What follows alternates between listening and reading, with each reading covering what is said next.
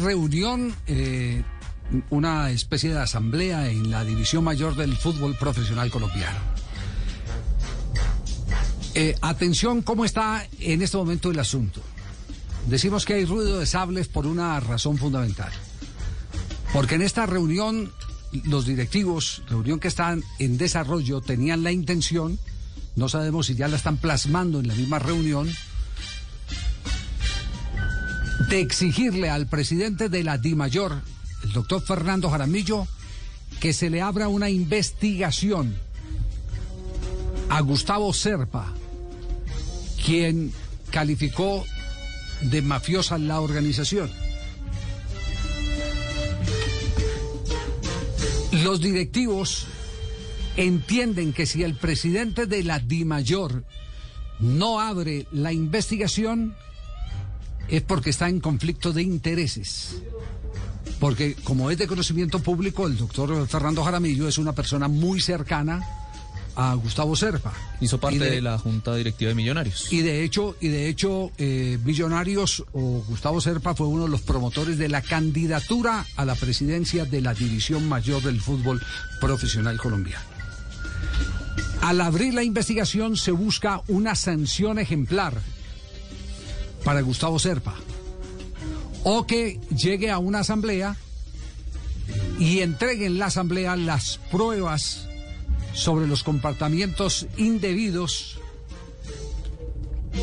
que en su denuncia alcanzaron a involucrar situaciones arbitrales. De no abrirse la investigación, le solicitarán al presidente de la Di Mayor la renuncia. No están dispuestos a pagar más indemnizaciones los directivos del fútbol colombiano. Pero se declararía ya una guerra de los clubes a su presidente en camino a buscar la cabeza de Gustavo Serpa. Es decir, si sale el presidente de la DIMAYOR, es por culpa de Serpa. Si se queda el presidente de la DIMAYOR, es por culpa de Serpa, porque le abrirá la investigación. Pero no están dispuestos a tener, me lo dijo a mí un directivo ahora, no queremos más pimenteles en el fútbol colombiano y menos los que no han aportado nada a la organización del balompié de nuestro país que no han construido.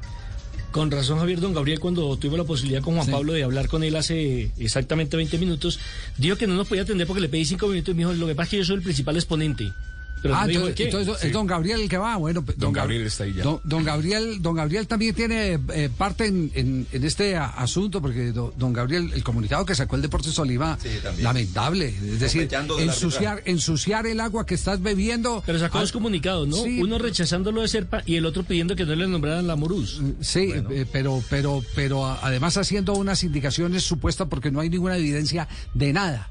No hay ninguna evidencia absolutamente de nada contra, contra el señor Lamorús.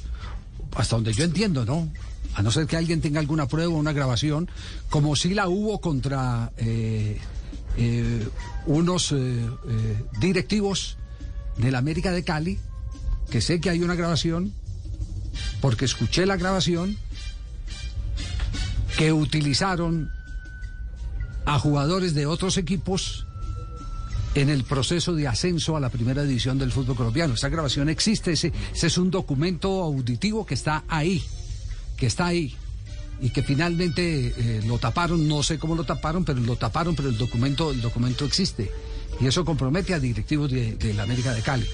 Entonces ya es, la hora, si, si, si lo que queremos es el, eh, eh, darle al fútbol la buena imagen que el fútbol debiera tener, pues eh, que se denuncie todo lo que se tenga que denunciar, se sacuda la cobija, se saque todo el mugre y podamos eh, jugar un campeonato transparente sin ningún tipo de sospechas.